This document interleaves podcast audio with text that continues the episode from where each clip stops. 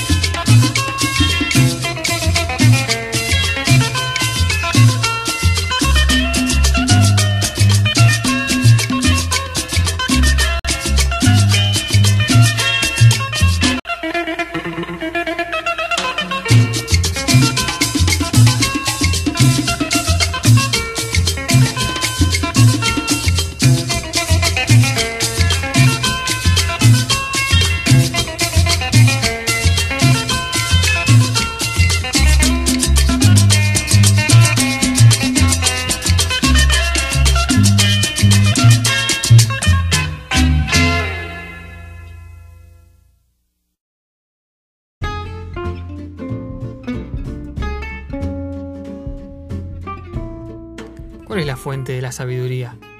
Estamos repletos de información. Recibimos constantemente sabiduría prefabricada, desde las instituciones más comunes como la escuela, la iglesia y la familia, o los monopolios de la información, los medios masivos y las redes sociales. Pero ¿de dónde proviene la sabiduría? ¿Viene de un solo lugar? ¿Tiene marca registrada? ¿Es propiedad de una cultura, de una religión? ¿Está al alcance solo del filósofo o el letrado o el estudioso? ¿O también del laburante, del trabajador, del humilde, del linchera? En esta serie bizarra vamos a descubrir que la sabiduría no es un cuerpo sexy perfectamente distribuido. Es más bien un monstruo con cachos y pedazos de cada uno de nosotros. Bienvenido a la serie Sabiduría Frankenstein, durante todo el mes de octubre. Yo soy Santi Galeota y este es el Lado Oscuro Podcast. Yo creo que en las iglesias se vende mucho esta sabiduría prefabricada o precocida y se da a la gente como si las personas no tenemos la capacidad de por nuestra propia búsqueda personal eh, aprender, ya sea para conocer eh, lo, que tiene que ver con lo espiritual o cualquier cosa, ¿no? Que Dios le dio el Espíritu Santo a cada uno. Yo creo que eso rompe con esta idea de la sabiduría precocida. Y también dice eh, otro lado, ya nadie les dirá conoce a Dios, sino que cada uno, hasta el más chiquitito, dice va a conocer a Dios. Muchas personas que enseñan entran en ese error también de, de creer que la sabiduría les da a unos pocos y ellos tienen que dársela a los, a los demás. Dicen otros pensadores, dicen copy page, el copy page de sabiduría o de conocimiento que se agarra y se mete, eh, que nos meten en nuestra cabeza ciertas instituciones o organizaciones. Pero necesitamos de la curiosidad, las preguntas, la búsqueda nos llevan a los tesoros. Uno de los pensadores más locos y uno de mis favoritos, sin duda, fue Friedrich Nietzsche. Y él fue un crítico de, del, las dicotomías, del pensamiento binario, de esto es el bien, esto es el mal, y simplificar todo a dos bandos, que es algo muy normal. Y es uno de los pensadores que rompió paradigmas. Y muchos de estos pensadores que rompieron paradigmas eh, tal vez se fueron en, un momento a un extremo.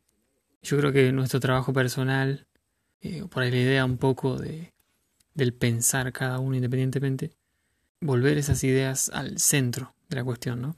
Por eso a lo largo de toda esta serie la idea va a ser ver por medio de diferentes pensadores y diferentes perspectivas toda la sabiduría que podemos encontrar en los ámbitos menos esperados. Hay un concepto que se usa mucho en el ámbito de la política que se llama tierra arrasada.